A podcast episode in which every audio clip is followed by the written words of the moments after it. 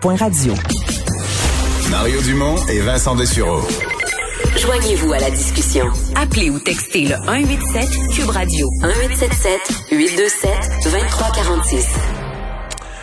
Alors Vincent, on surveille ce qui se passe aux États-Unis. Euh, D'abord, euh, les hôpitaux là, qui sont, euh, euh, on, on, le surveille à chaque jour, mais qui sont un peu plus pleins. Mais là, au point où certains États sont forcés de, de prendre de nouvelles décisions, d'imposer des nouvelles restrictions. Ouais, et de serrer la vis alors qu'à plusieurs endroits, euh, les hôpitaux se remplissent. On le disait hier qu'on allait atteindre le 100 000 dans la journée. Ça a été le cas hier. Alors ça devrait continuer de, de monter comme ça. Il faut rappeler que le sommet, là, la première vague aux États-Unis, c'est 60 000 lits qui étaient occupés par des patients COVID. On est à 100 000 présentement. Là, on va être à 120 000 avant Noël. Euh, fort probablement. On n'a pas encore vu là, les premiers contre-coups de Thanksgiving. De Thanksgiving. On verra l'effet si ça se concrétise que ce que craignaient les médecins.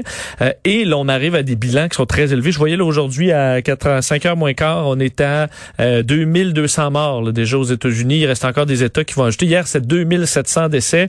Alors bref, c'est difficile. Euh, aujourd'hui, la CDC, le Centre de lutte contre les maladies, là, euh, a dit que ce sera la pire période, euh, en fait, la période la plus difficile de l'histoire de la santé publique du pays. On dit avant février, nous pourrions approcher des 450 000 morts. Euh, ça, avant février, là, c'est très très rapide. On est à 273 000 décès. Là. Alors vous imaginez, on ajoute quasiment 200 000 décès en euh, trois mois, deux mois un peu plus que deux mois. Euh, ce qui mène donc des États, par contre, à réagir. C'est le cas de la Californie dans les dernières heures qui ont annoncé que les rassemblements, les activités non essentielles seront interdites dans toutes les zones où la pandémie risque de submerger les services hospitaliers. Alors dans plusieurs régions de la Californie, on est sous pression euh, et ça va donc entrer en vigueur là, dans les coins où les soins intensifs sont à plus de 85 occupés. Euh, on dit que dans plusieurs coins, certaines zones de l'État, on va atteindre ça d'ici un jour ou deux.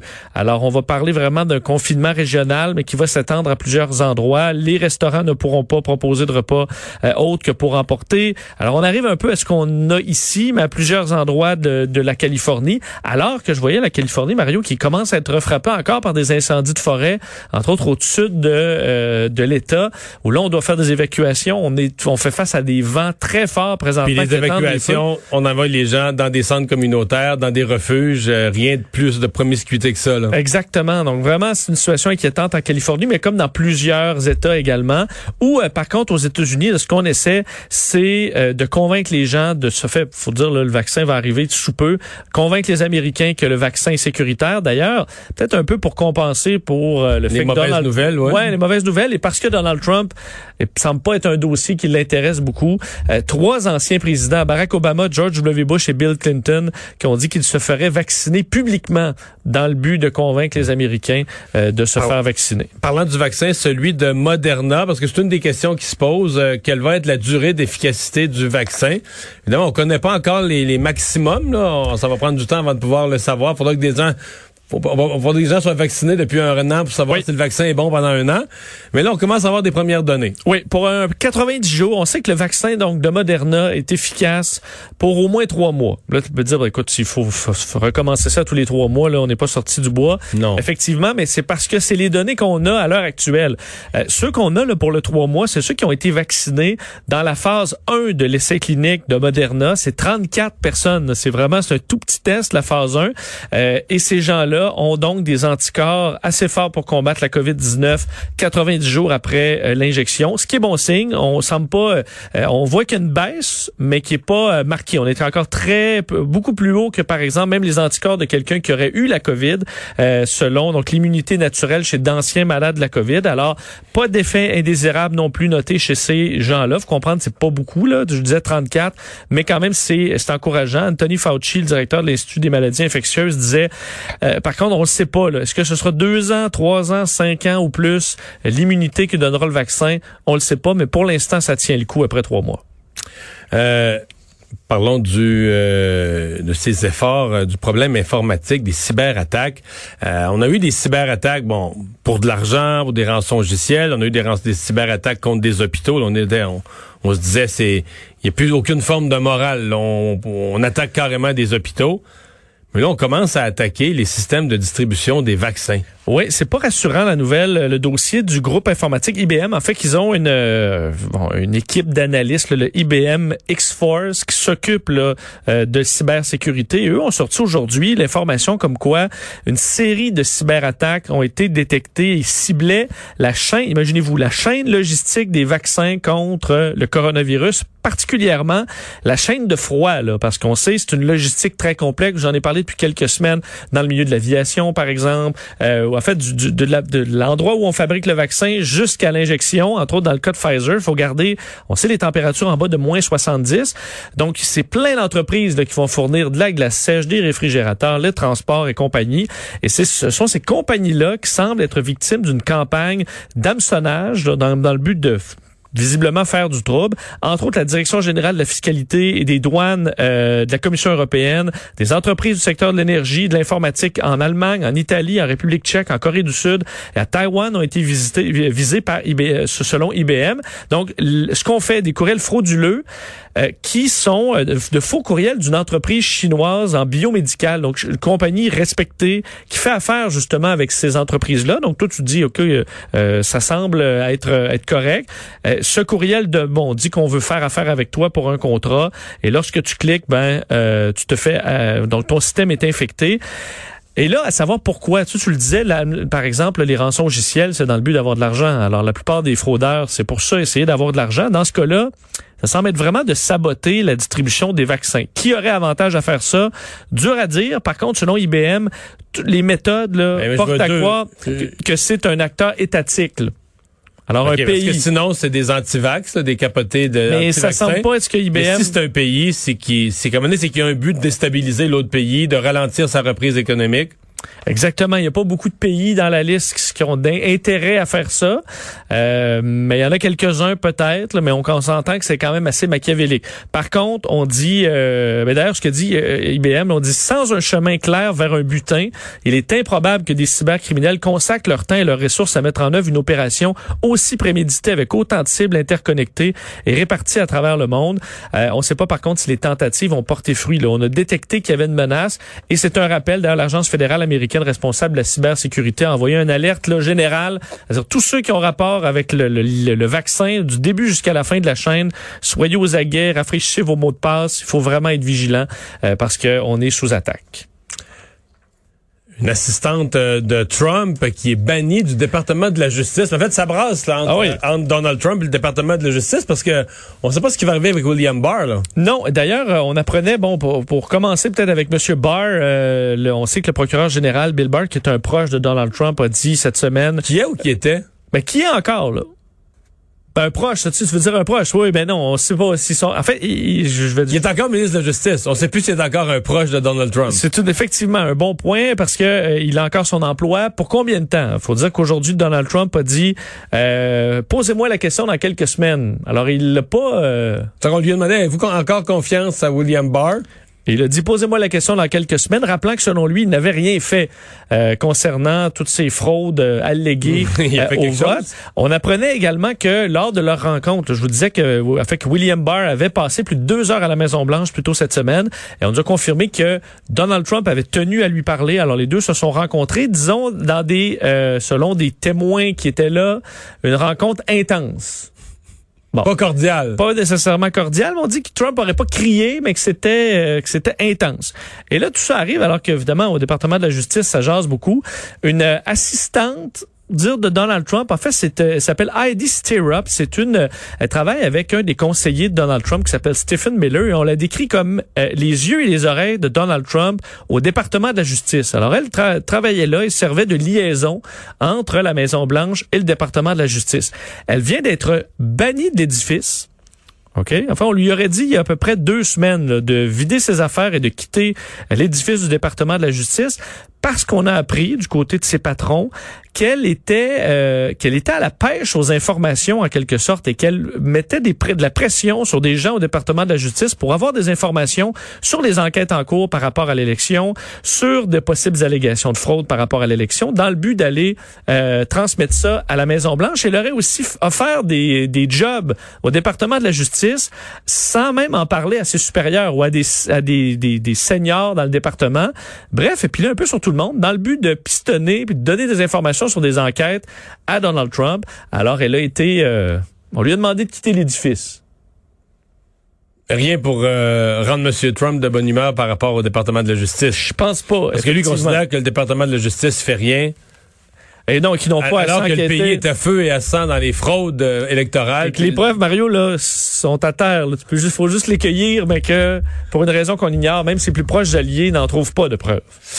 Euh, 800 000 colis en un week-end pour Post Canada. Oui, Post Canada était dans le jus euh, en fin de semaine avec, euh, évidemment, les commandes euh, du, euh, du Vendredi fou, entre autres.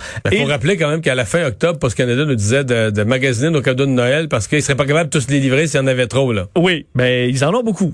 Mais pour l'instant, ça va Ça quand même bien. coup? Ça tient le coup. Parce qu'au début de la pandémie, ça n'a pas bien été. là. Il y a des... Non, mais là, ils ont embauché, Mario, 4000 employés saisonniers, euh, ajouté 1000 véhicules. Euh, de livraison pour traiter le volume élevé. On le dit, on avait dit là, hein, achetez vos cadeaux rapidement euh, parce qu'il pourrait y avoir des retards. Mais en fin de semaine, 800 000 colis pendant la fin de semaine, c'est énorme. Et euh, dans la journée de lundi, là, qu'il y a bon, des, des, des colis qui ont transité chez Post Canada, 2,1 millions.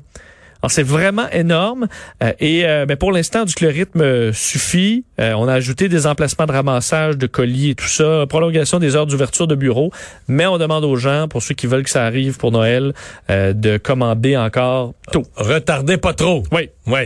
Euh, des centaines de plaintes contre les aménagements cyclables de Montréal. C'est sorti ce matin dans un rapport de, de, de l'ombudsman de la ville. Oui, l'Ombudsman de Montréal qui affirme avoir reçu donc des centaines de plaintes, 300 plaintes au moins de citoyens qui sont, euh, euh, fait, qui portent sur les aménagements cyclables. Et là, il y en a, pour qu'on parle d'aménagements cyclables, c'est bon, différents types. Le réseau Express Vélo, on en a beaucoup parlé, les voies actives sécuritaires, les corridors sanitaires, ce qu'on a installé là euh, très rapidement au printemps et que dans certains cas, euh, on avait un corridor sanitaire à côté d'une piste cyclable. Euh, ça avait été euh, compliqué, disons, à ce moment-là, ce qui a mené beaucoup de plaintes. 240 dossiers ont mené à une enquête approfondie. Alors, on a jugé que la plainte était assez euh, solide pour pouvoir enquêter. Ça mène donc à une quinzaine de recommandations de euh, l'Ombudsman de Montréal euh, par rapport à ce dossier des aménagements cyclables, donc des rec- recommandations qui entraient à plusieurs volets sur la gestion du projet, la conception, euh, le monitorage postérieur également, le euh, la communication avec les citoyens. ouais, mais je comprends. Mais il y a pas, c'est pas un problème d'ombudsman. C'est-à-dire que, mettons l'ombudsman, mettons qu'un service est prévu, là, un comptoir, Oui. on est censé te donner un service, puis on te le donne pas, ou on te fait attendre un délai déraisonnable.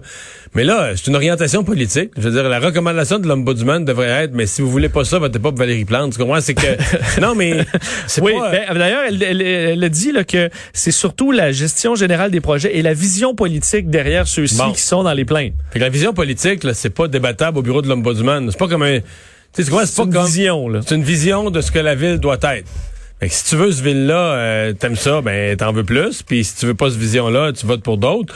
Mais je vois pas, tu sais. Ouais, mais les, ce que- les ce élargissent leur rôle. là. Ils reçoivent des plaintes des citoyens. Parce que les, des citoyens frustrés, là, ils portent plainte partout, là, tu comprends? Ouais, mais ce qu'elle dit, entre autres, c'est que les, ces projets d'am- d'ampleur, là, euh, qui sont compliqués au niveau logistique, elle dit les citoyennes et les citoyens ne doivent en aucun cas faire les frais de ces casse-têtes logistiques. Ça, Faites vos projets, ça, ça en mêle pas. C'est un bon ou un mauvais projet, mais faudrait que ça fasse du sens. là. Donc quelqu'un qui aurait pu appeler l'ombudsman, à mon avis, c'est un propriétaire de véhicules électriques qui allait se brancher sur, il allait se brancher sur des, des nouvelles stations de recharge qui avaient été installées.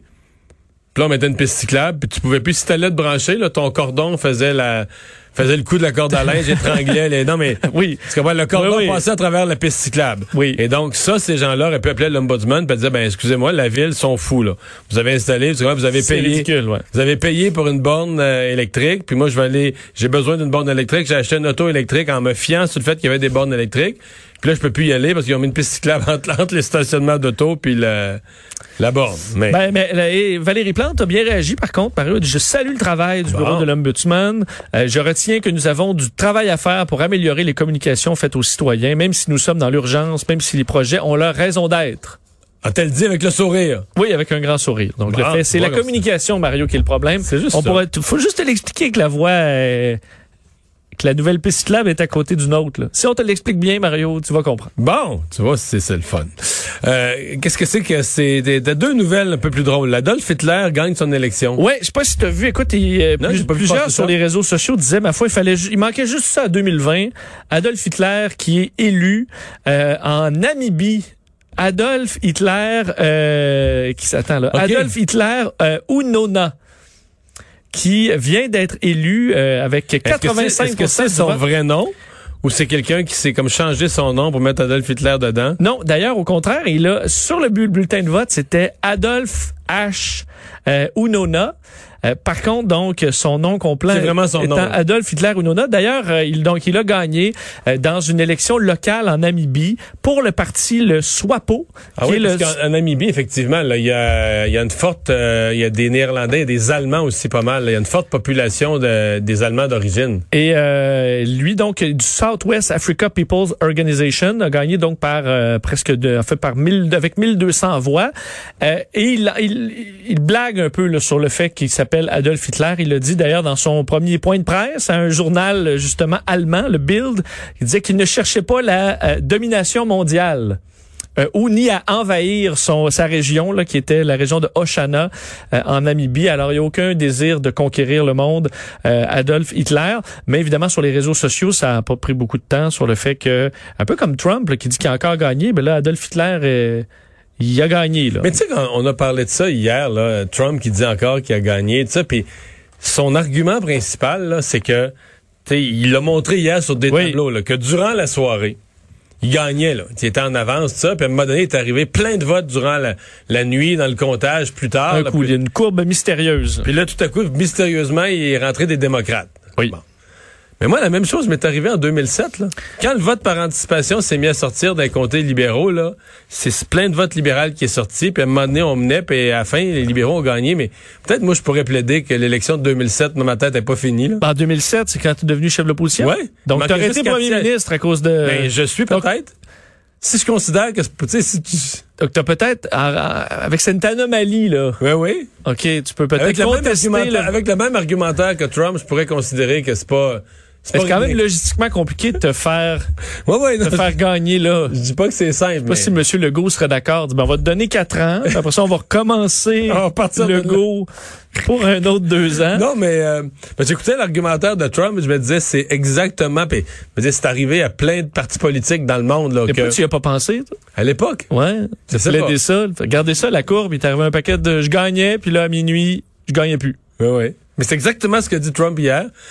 Il prend le vote par la poste ou tu sais vote euh, par anticipation quand c'est comment regardez, ça commençait à rentrer, on comptait ça, puis là, je gagnais plus. Tu trouves pas ça mystérieux? Tout à coup, il s'est mis à rentrer plein de votes de l'autre bord? D'ailleurs, je sais pas si tu as vu dans les dernières heures, un des avocats, euh, j'oublie son nom, mais qui est avec Sidney Powell, là, un des avocats euh, qui défend les causes de Trump, des plus euh, des plus tordus, qui dans un moment, de, dans un élan là, sur le fait qu'il disait là, écoute, c'est le, le- les, pires, les, pires les, les pires faussetés. Il a dit qu'il fallait boycotter le vote en Georgie là, des républicains parce que tout ça, là, le système c'était de la merde. Le problème, c'est que là, les républicains se sont mis à paniquer parce que là, si on commence à faire une campagne pour boycotter le vote, les les démocrates- démocrates vont rentrer, vont prendre le contrôle du C'est le scénario rêvé pour les démocrates. Et là, plusieurs démocrates, euh, plusieurs républicains ont sorti, essaient de, de, de faire passer ce gars-là comme étant un, un démocrate caché qui essaie de saboter l'élection. Là, on essaie de rétro-pédaler là, comme on peut. Mais des fois, quand tu vas trop loin dans la conspiration, à un moment donné, ça te T'oublies- snap en pleine face. C'est un peu ce qui leur arrive. Ouais. Et l'histoire de monolithe, c'est pas fini là? Non, je termine là-dessus avec un troisième monolithe. Je te l'avais dit là euh, lundi, à mon avis là, on va commencer euh, on va commencer à popper les monolithes parce qu'il va y avoir des stations de radio qui vont dire parfois on va faire un stunt avec ça. Euh, Il y en a un nouveau donc un de ces monolithes après l'Utah et la Roumanie, c'est en Californie où un autre monolithe est euh, apparu dans une ville entre Los Angeles et San Francisco là, euh, dans les montagnes d'Atascadero et euh, on ne sait pas ça vient d'où et ce sera peut-être sera peut-être plus là demain, mais les mystères des monolithes euh, qui euh, qui se poursuit de plus en plus dans le monde. Merci.